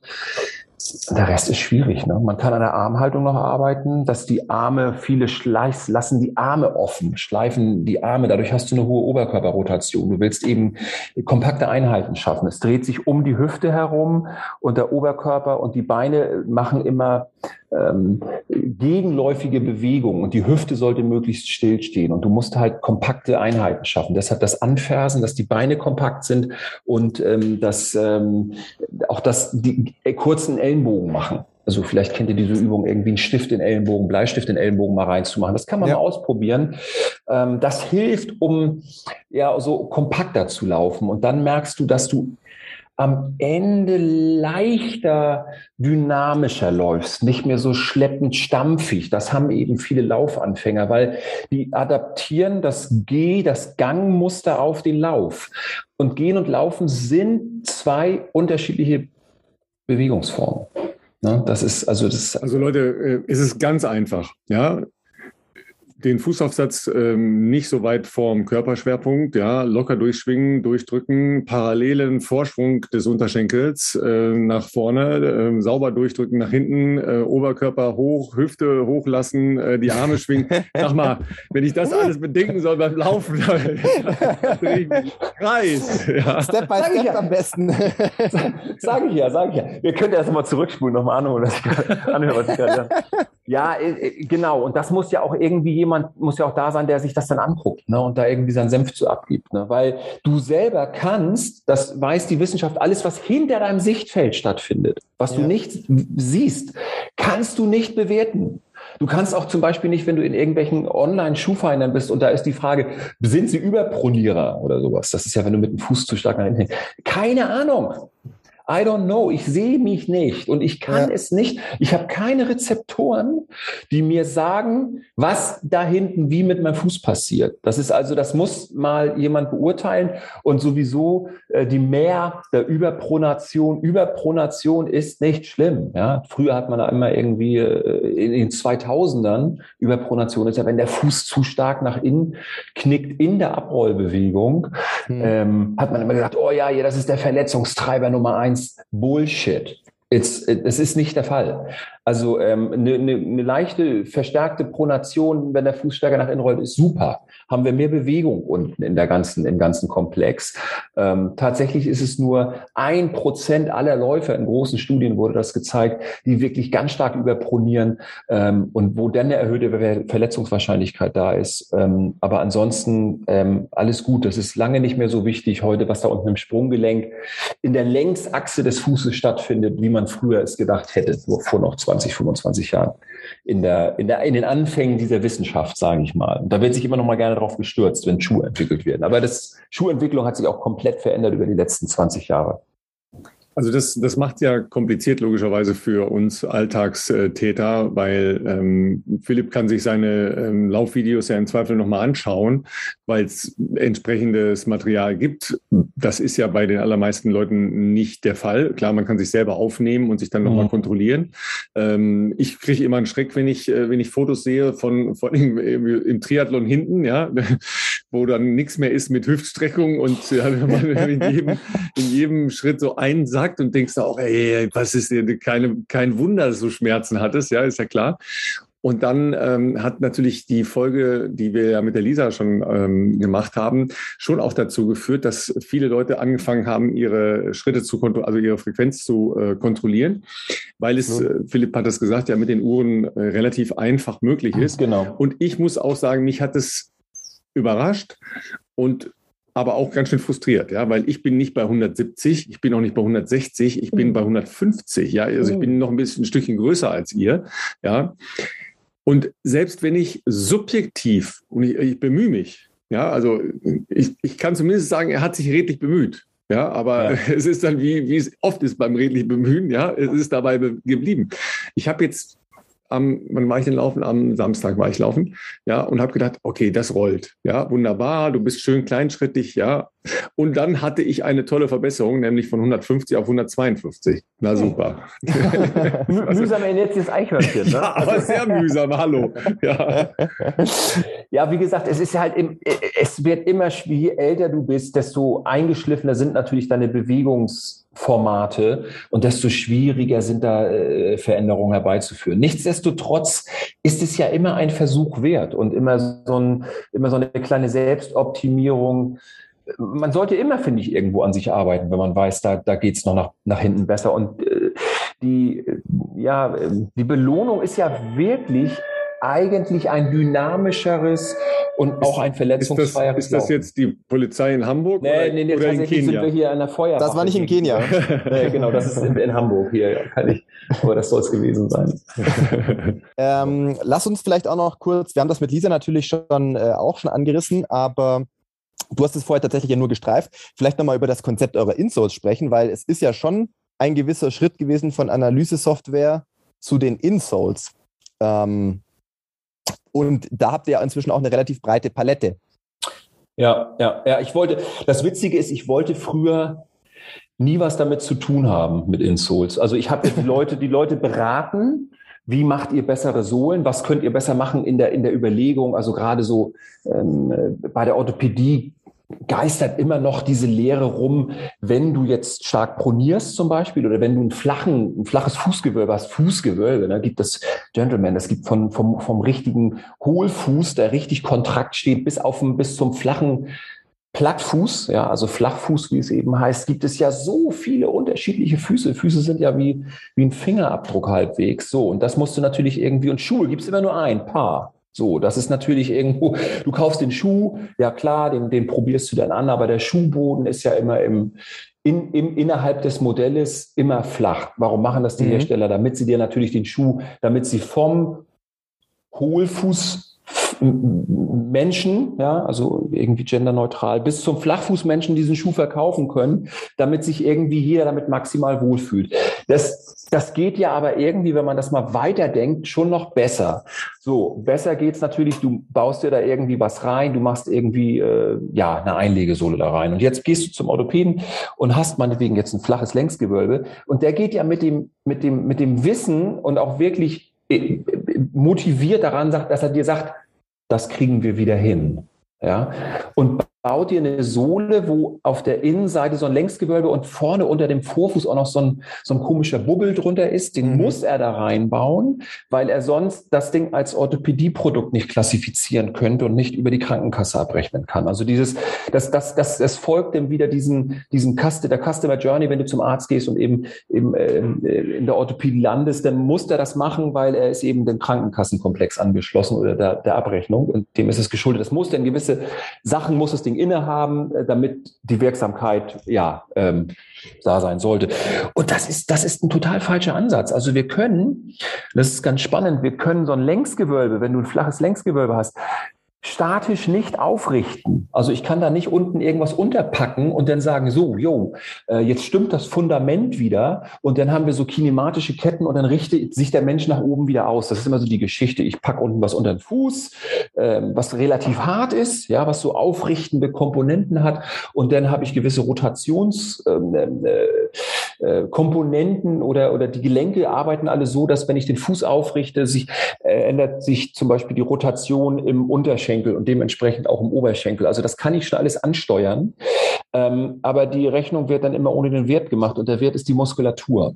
Und mhm. die Muskulatur, die verkraftet das einfach nicht. Wenn unten ein Stör ähm, ein Störer äh, installiert wird, ja, dann ist einfach, dann muss ausgewichen werden. Dann erkennt der Körper das, uhu, da ist was, was Festes, Neues. Ich muss ein neues Bewegungsmuster ähm, mir ausdenken, damit ich da drum rumschiffen kann. Und das führt dann ganz häufig dazu, wenn Leute so harte Einlagen oder neue Einlagen, die eben, naja, gut, gut gemeint sind. Ja, also da kann, da kann man der Orthopädie auch gar keinen, gar keinen Vorwurf machen. Die meinen das ja gut. Ähm, aber es ist eben, es ist eben nicht der Fall. Wir können nichts abgesunkenes am Körper einfach mal aufrichten wie so ein Korsett. Schon gar nicht am Fuß. Ja, wenn da auf einmal dreifache Belastung unten drauf steht. Ähm, und, und dann hast du auf einmal Muskelkater im Gesäß, Muskelkater an der Außenseite der Hüfte, whatsoever. Und mir ging es so, ich bin ja selber so ein geschundenes Kind, ähm, ich habe ja selber solche harten Einlagen bekommen mit meiner Verletzung. Ja, ich habe Blutblasen gehabt auf der Innenseite. Ne? Ich habe also nach drei, vier Kilometern äh, war alles offen. Ich habe das abgeflattert. Compete, Compete. Ich war der, der beste Compete-Kunde auf der ganzen Welt. ja? Blasenpflaster für die Leute, die da zu Hause Ja, genau. So, so ist der super. Ich fürchte, ich fürchte, die allermeisten Leute kennen das, ja. ja, ja das ist, also in diesem genau. Podcast sollte Compete, finde ich, bekannt sein. Also, wer noch nicht Compete benutzt hat, der ist kein Marathon. Ganz einfach. und, ähm, ja, und das, und da machst du dir natürlich schon die Gedanken, dass du eben sagst, okay, du bist selber Athlet gewesen, du bist jetzt studierst Sportwissenschaften, machst Bewegungsanalysen, kennst das ganze Leid dieser Menschen und dann ist die ist diese riesen Opportunity da zu sagen, ey, da läuft doch total was schief in diesem ähm, äh, in, in diesem ganzen Konstrukt. Wir wissen aus der Wissenschaft, Einlegesohlen können helfen. So, man weiß nur nicht, und das ist total funky und total verrückt, welche Sohle das ist. Du kannst es nicht predikten, du kannst nicht vorhersagen, welche Sohle braucht welcher Fuß. Also dieses Modell, was wir in der Orthopädie haben, dass jemand über dich richtet. Ja, du kommst rein, der Fuß wird vermessen und das entscheidet jemand, wie deine Sohle auszusehen hat. Das funktioniert eben nicht. Das hat nur eine Trefferwahrscheinlichkeit von 25 Prozent wissenschaftlich belegt. Und äh, da habe ich mir gedacht, das, das muss doch irgendwie anders gehen. Und da gab es so ganz interessante Untersuchungen äh, in der Wissenschaft, die eben, die eben so gegangen sind, dass man ja so ein Reverse Engineering gemacht hat, dass man einfach die Leute selber hat entscheiden lassen, was fühlt sich eigentlich besser an. Und so kaufst du auch deine Schuhe. Du gehst ja nicht in den Schuhladen und, und, und sagst, ich brauche ein paar Schuhe und dann geht der Schuhverkäufer nach hinten und sagt, das sind sie. Und dann gehst du wieder raus. Das ist aber der Fall in der Orthopädie heutzutage. Du gehst zum Orthopädie-Schuhtechniker, sagst, ich habe irgendwie Aua, hm, tret mal hier rein, komm in zwei Wochen wieder, bitteschön, das sind sie und du gehst wieder raus. Mhm. Hä? Aber Schuhe kaufst du so, ich mein, Philipp, du kaufst keine Schuhe, aber du weißt selber, Adi hat eine hat eine Bandbreite von I don't know wie vielen Modellen und du ja. hast deine zwei, drei Lieblingsmodelle. Und es gibt aber auch 23 andere Modelle, die du quasi anziehen könntest. Aber du läufst den, ich weiß jetzt nicht, welchen du läufst von Adi, ne? Ähm, äh, aber, aber so, das ist, das, du weißt ja ganz genau, das ist mein Leisten, das ist mein Schuh und das ist mein Gefühl. Dieses Gefühl können wir übrigens auch wunderbar bei der, in der 5D-Analyse messen. Also es, es gibt eine Verbindung zwischen Lieblingsschuh und mhm. Leistung. Man weil sich, also das fühlt sich gut an, weil man damit vielleicht auch effizienter korrekt, oder. Korrekt. Ah, du weißt es schon, du, du weißt es. Es gibt ja immer dieses Mehr, was ist dein Lieblingsschuh? Ja, mhm. sag mir aus den, also es gibt ja immer so irgendwie diesen, du hast ja sowieso zehn Paar Schuhe. Also ich, ja, ich habe zehn Paar Schuhe, von denen laufe ich aber nur vier und ich kann ja. dir auch sagen, das ist mein Lieblingsschuh. Das ändert ja. sich mit dem Lieblingsschuh von Jahr zu Jahr, aber du kannst immer irgendwie, du kannst mir immer irgendwie beschreiben als Läufer, warum ist es mein Lieblingsschuh? Und mhm. das Witzige ist, wir können das messen. Wir sehen die Leistung bei der Geschwindigkeit, die du mir beschreibst, die Effizienz ist am besten im Laufen. Ich meine jetzt nicht das äh, ab, ab, also Lungenanalyse, sondern wirklich die biomechanische Effizienz. Ja. Und genau das Gleiche können wir jetzt eben auch mit, so muss es eben auch mit Einlegesohlen funktionieren. Das heißt, wenn wir diesen Gedanken des Schuhkaufs auf den, auf das Insole-Fitting übertragen, wenn wir mit dem Wissen, okay, es gibt Hohlfüße bis hin zum Flachfuß und ich, da ist noch ein Tuning-Mechanismus, da ist noch irgendwie, da geht noch mehr, dann muss ich das aber für mich selber ausmachen und selber entscheiden. Und, ähm, und, und kann, das kann mir keiner diktieren. Und ich muss einfach sagen, okay, welche, was fühlt sich für mich am besten an? Ich habe das eben so umgesetzt bei uns, dass wir immer drei Profile haben. Also wir haben eine Laufsohle, die Run Pro, und die gibt es in High, Med, Low. Also in verschiedenen Abstufungen ähm, der, der, der Gewölbehöhe. Mhm. Und, ähm, und die ist dann auch noch dynamisch, die ist also nicht fest. Das heißt, unter Last gibt sie auch nach. Sie wirkt also quasi wie eine Feder. Äh, wenn, weil wenn du Biomechanik konsequent Biomechanik und Leid, ne? das war ja der intrinsische Antrieb, Biomechanik und Leid, äh, konsequent nach vorne durchentwickelst, dann, dann, dann kommst du einfach darauf, okay, wir wissen, die Wissenschaft sagt, ja, Einlegesohlen können Effekte bewirken in der Verletzungsprävention. Ja, Einlegesohlen können auch den Komfort erhöhen. Und Komfort ist im Augenblick der große, ähm, das große Paradigma in der Wissenschaft. Also man, man geht jetzt da und sagt, okay, Schuhe müssen komfortabel sein und dann machen sie mich verletzungsfreier. Also du kannst, alle für alle da draußen, euer Lieblingsschuh ist deshalb euer Lieblingsschuh, weil er sich am komfortabelsten anfühlt. Komfort ist macht jeder für sich selbst aus. Ja, der eine findet das besser, wenn der Schuh fester ist, empfindet das als komfortabler. Und der andere sagt, Hoka, die ersten Hokas, die total weich waren, sind für mich komfortabler. Also für jeden Läufer ist das unterschiedlich. Ja? Ähm, ähm, also Komfort und Leistung steht in einem, in einem direkten äh, Zusammenhang. Und dann haben wir noch diesen, diese Kreuzung der Carbonschuhe im Augenblick gerade, die da so reinläuft. Äh, können wir auch nochmal drüber reden, warum das so funktioniert mit Carbonschuhen, warum man da irgendwie schneller wird. Ähm, ja, und da muss, und die Insole, die ist quasi das, das Topping auf der ganzen Geschichte. Das ist also das Feintuning äh, des Schuhs, das, das individuelle Anpassen auf den Fuß. Und das muss aber bitte weich, flexibel und von dir entschieden werden, von dir als Läufer entschieden werden. Das darf kein Fremder für dich entscheiden. Also ähm, Carbon-Schuhe haben wir uns natürlich ähm, völlig überraschend schon hin und wieder mal befasst, aber es ist natürlich ganz spannend, dass du äh, das Thema nochmal ansprichst, weil ja ähm, ein anderes Motiv, um bestimmte Schuhe zu kaufen, äh, so läuft, das laufen die schnellen Jungs wie Philipp da vorne auch. Das will ich auch. Ja, ja. Ähm, die Durchdringung der Carbonschuhe in die Volksläufe, in die Volkstriathlons rein, ist, ist natürlich atemberaubend. Ja, also ja. ich war auch wirklich überrascht. Ich habe äh, ja na, wegen Corona und so weiter im vergangenen Mai äh, nach längerer Zeit wieder einen Wettkampf gemacht ich war wirklich total überrascht. Ich bin sehr lange gelaufen, weil, weil ich langsam und schlecht gelaufen bin und hatte viel Zeit, mir äh, Schuhe anzugucken. 85 Prozent Carbon-Schuhe.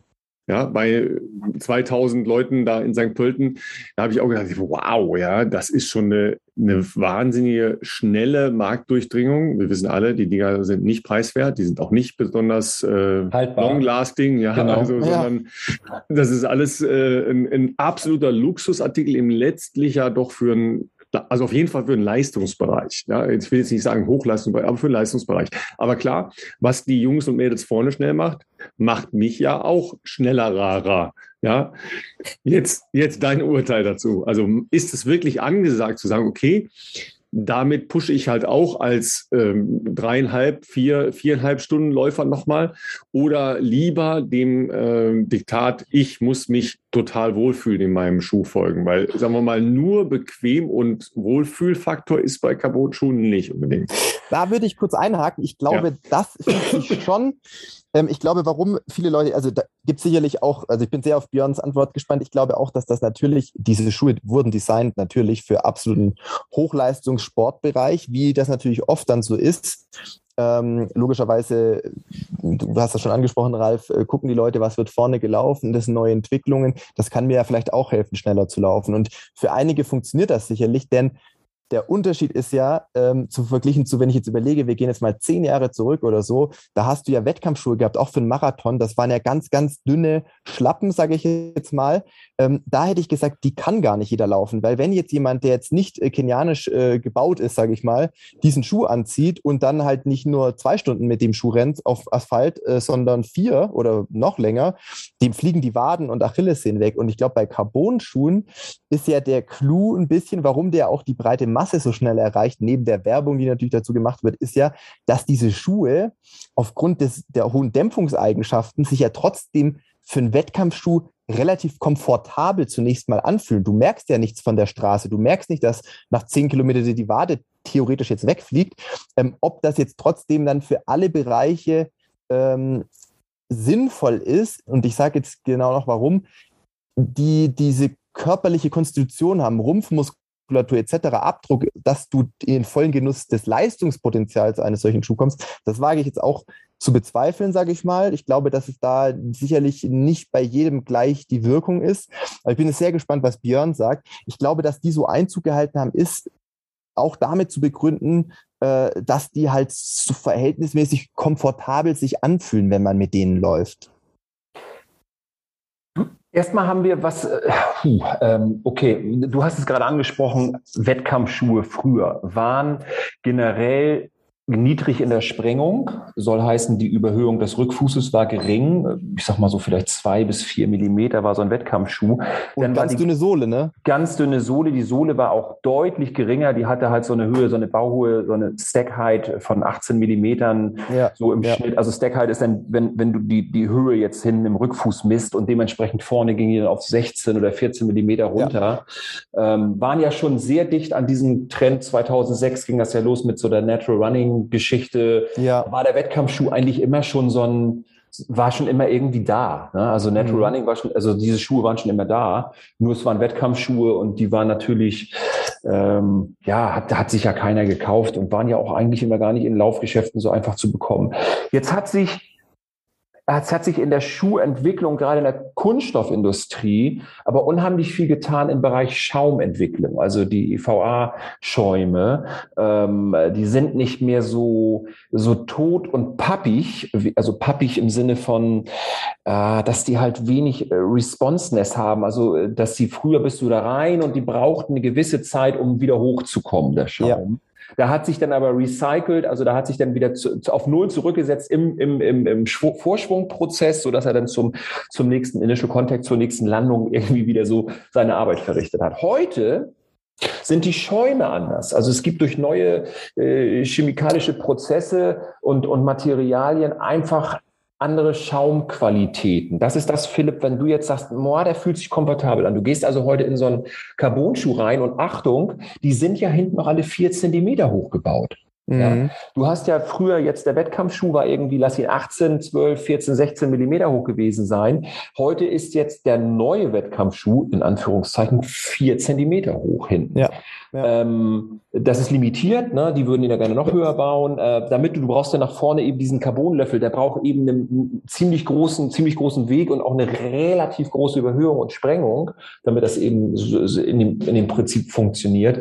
Ähm, und das bedeutet schon mal, du hast einen Monster-Kipphebel. Wenn du also auf dem Schuh stehst, und da kannst du jetzt auch nicht mehr medial lateral, also auf der Innen- oder auf der Außenseite irgendwelche großen Verstärkungselemente reinmachen. Mhm. Also du musst Kopfsteinpflaster mit so einem Carbon-Schuh zu laufen, bitteschön. Wenn, wenn man, also nasses Kopfsteinpflaster mit einem Carbon-Schuh. Macht nicht so viel Spaß. Ja? Du weißt ja, was ich meine. Du musst ja. einfach, Carbon-Schuh kannst du schon mal nur laufen, wenn du weißt, das Ding ist eigentlich auf Asphalt oder auf richtig guten Wegen, dass du dich nicht darauf konzentrieren musst, was du da unten irgendwie auszugleichen hast. Absolut. Weil der ganze Schuh total kippelig gebaut ist. Und ähm, aber wie gesagt, Pronation, dieses nach innen knicken, ist halt nicht mehr so wichtig. Früher wäre das geistig überhaupt nicht zugelassen worden, dass solche Schuhe entwickelt wurden. Also weil das komplett gegen die Strömung gelaufen wäre. Heute weiß man eben, okay, man kann es zulassen. Aber wenn ich meinen Fuß jetzt auf vier Zentimeter hoch weiches Material stelle, habe ich einen sogenannten Kipphebel nach innen oder außen. Also ich muss mhm. den erstmal kontrollieren können. Und das ja. sind nicht nur die, ist nicht nur die Wadenmuskulatur hinten, also mit der Achillessehne, die, äh, der, der, der dreiköpfige Wadenmuskel, der in die Achillessehne geht, sondern vor allen Dingen auch die Muskulatur auf der Außen- und auf der Innenseite, die eben den Fuß nach innen und außen stabilisieren. Die musste auch erstmal haben. Die hat jeder. aber die muss erstmal, die muss erstmal auch gut funktionieren und gut arbeiten können. Und da kann man dann eben auch ganz schnell Probleme bekommen kommen. Also mhm. mhm. so, wer soll Wettkampfschuhe, wer soll Carbon-Schuhe laufen? Erstmal finde ich das, ich finde die Entwicklung mega. Ich finde es einfach geil, dass im Laufen ähm, mal wieder so ein richtiger Wow, so richtig was los ist, wo man eigentlich gedacht hat, Laufen, was soll da noch passieren? Ähm, die Entwicklung selber, die Grundidee zu so einem Carbon-Schuh kommt aus der Orthopädie.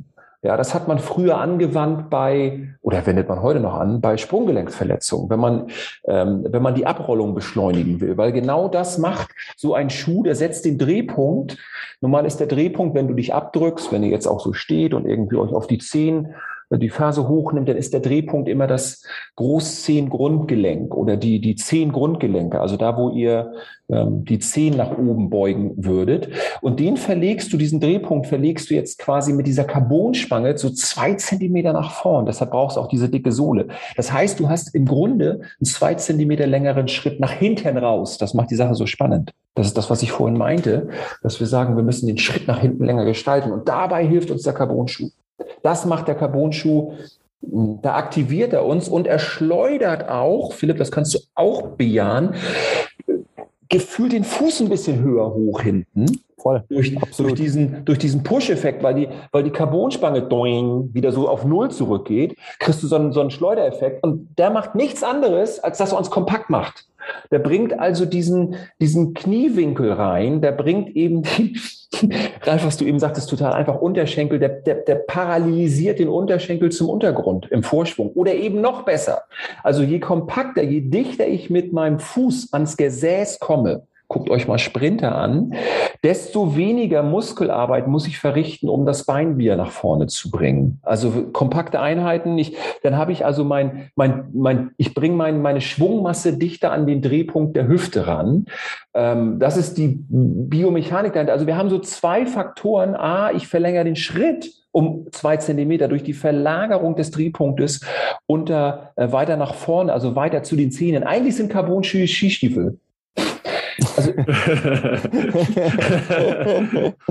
auf, was ist, der, was ist der Effekt? Ihr wisst, wenn ihr Skistiefel anhabt, macht ihr ja, ja, ja, ihr geht komplett anders, völlig klar. Aber ihr, ihr rollt über die Fußspitze ab.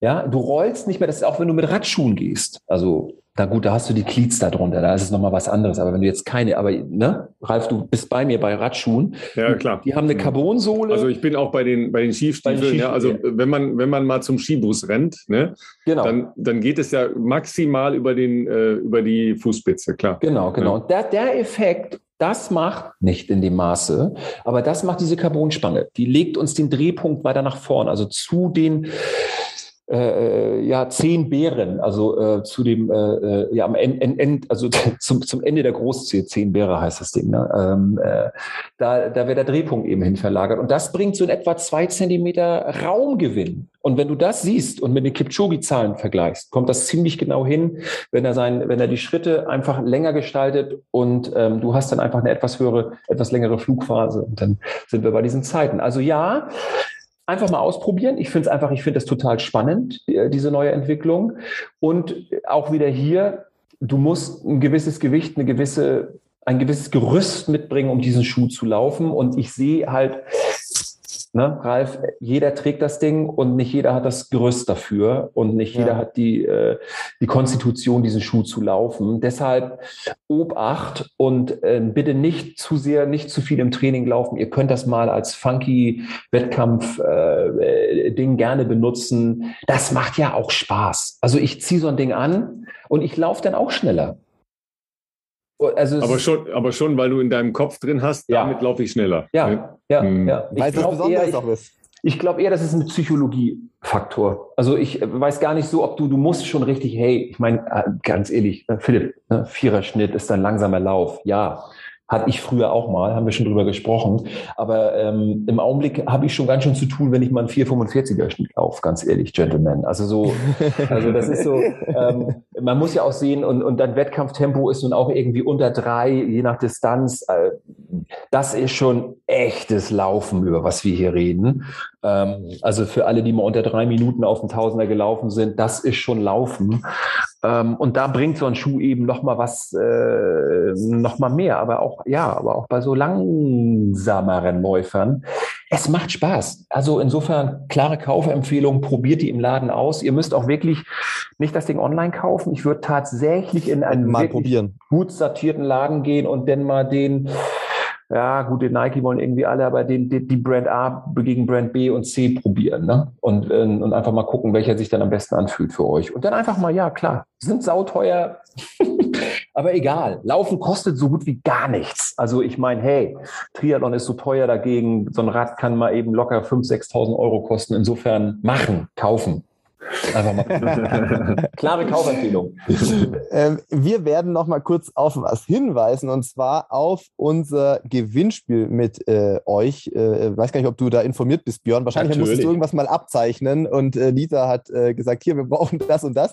Ähm, nein, wir haben natürlich schon äh, auch mit Lisa ja ausführlich über die 5D äh, Lab Analyse gesprochen, die Möglichkeiten und so weiter. Und in dem Zusammenhang haben wir euch natürlich auch hier mit äh, Curex zusammen ja die Chance Chance eröffnet, das mal zu erleben, so eine 5D-Lab-Analyse und zu gucken, wo, wie, was für Stellschrauben hat man denn da noch? Und das könnt ihr einfach, ähm, ihr könnt einfach teilnehmen, indem ihr euch äh, entweder unter dem Link, den wir in den Shownotes drin haben, euch eine äh, Curix Insole bestellt oder indem ihr ähm, direkt auf der Website von Curix seid, euch dort äh, eine Insole aussucht und bestellt und den Code Bestzeit verwendet, dann seid ihr damit automatisch im Lostopf. Äh, ein netter Nebeneffekt äh, dabei ist ja auch noch, dass ein Euro pro verkaufter Insole auch an das äh, in Hamburg ja zumindest das deutsche, die deutsche Niederlassung von äh, Plan International geht, einem Kinderhilfswerk. Und ähm, ja, äh, wir haben noch den Zeitraum, glaube ich, äh, der ist noch, glaube ich, einen Monat, nein, zwei Monate sogar noch offen.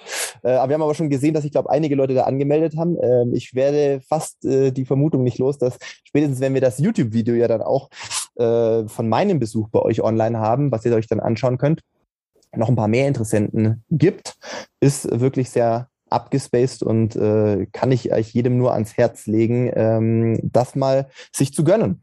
Genau, eine neue Runde ist jetzt also auch eröffnet. Also die ähm, mit Veröffentlichung dieses Podcasts wird der Gewinner von der letzten Runde gezogen oder die Gewinnerin. Ähm, und eine neue Runde ist also eröffnet. Also quasi. Ah, dann machen wir das sogar so. Okay, da, ja. da bist du ja schon mehr up to date. Das ist mein Briefing, mein Info, was ich. Ja, äh, umso besser. Dann äh, hier Props an Curex. Ne? Dann gibt es nicht nur einen Gewinner, sondern mindestens vier.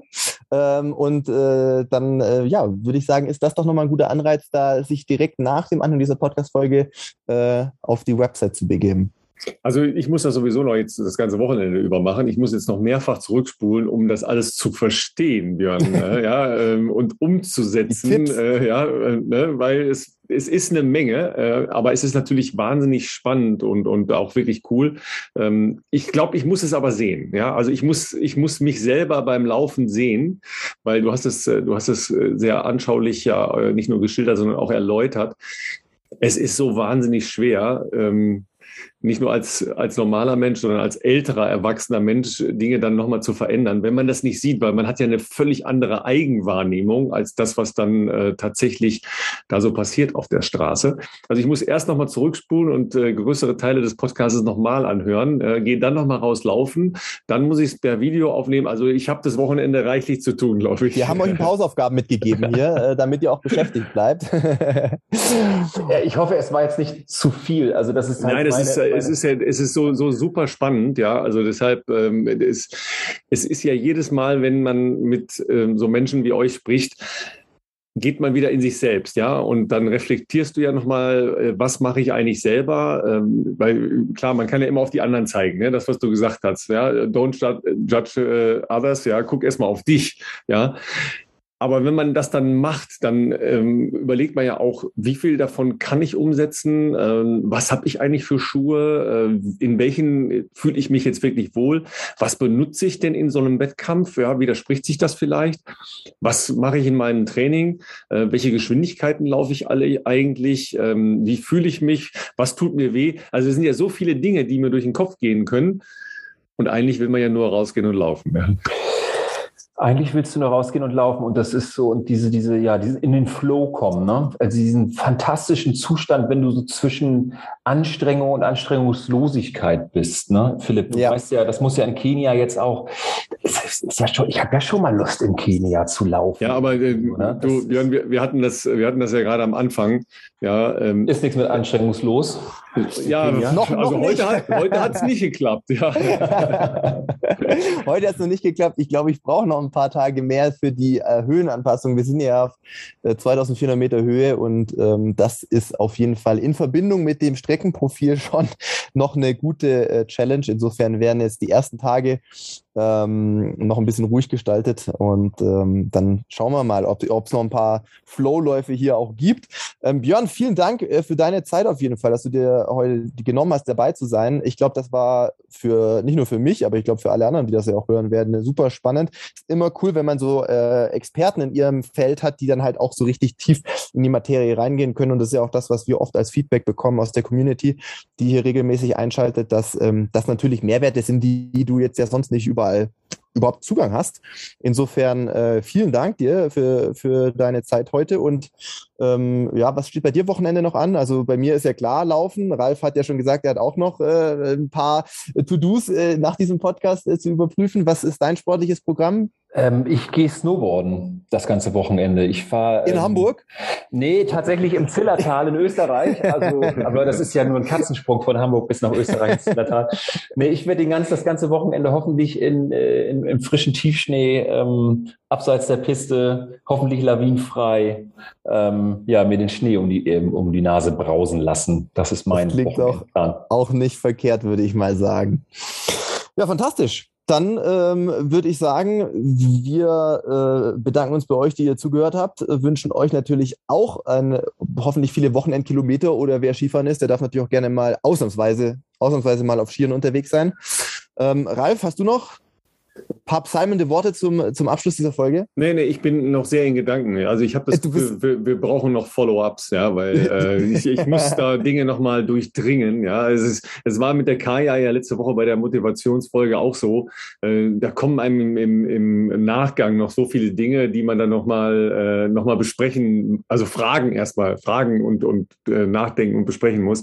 Deshalb ist das ja äh, so sauspannend. Also ich, ich glaube, wir, wir müssen nochmal auf die zukommen. Ja. Wir lassen das mal ein bisschen auf uns wirken, versuchen alle unsere Frequenz um dreieinhalb zu erhöhen und dann äh, mal irgendwas zu verstehen an unserem Lauf und dann müssen wir nochmal reden. ich weiß auch nicht, ob wir das Thema Sprengung im Laufschuh, also wirklich Überhöhung, äh, schon mal hier so richtig in der, in der Tiefe durchdrungen haben. Nein, nicht in der Tiefe. Angesprochen mhm. ja, in der Tiefe nein. Ja. Ganz, das ist auch noch ein ganz spannendes Thema, wenn du darum, ja, wenn, wenn du deinen Laufstil anpassen willst, mehr mittelfußorientiert oder sowas. Ne? Denn die meisten Schuhe äh, sind zwölf Millimeter überhöht hinten finden. Und ähm, aber gut, das ist vielleicht noch was für die nächste. Ich, wir sind ja eigentlich auch hier auch beim, beim, äh, beim Tschüss sagen und beim Abschluss. Und insofern, ja, ich bedanke ja, aber du, euch beiden. Du, hast schon wieder, du hast schon wieder ein Teasing gelegt. Ja, ja, wir ja. haben da Follow-ups in, in, in Planung. Nein, es ist ja, es, Schuhe ist einfach so ein Mysterium in der Läuferei und äh, man kann das schon so ein bisschen runterbrechen und sagen einfach, warum, warum sind Sachen so? Ähm, und da ist noch, ist noch äh, Luft nach oben und Raum für mehr auf jeden Fall. Also insofern verabschiede ich mich hiermit als äh, Schuhnerd äh, in diese Runde und als Bewegungsnerd und danke euch für euer Zuhören, euch allen da draußen eben auch und wünsche euch ganz, ganz viele verletzungsfreie äh, Läufe im Flow. Das klingt doch fantastisch. In diesem Sinne, wir hören uns nächste Woche wieder. Mach's gut.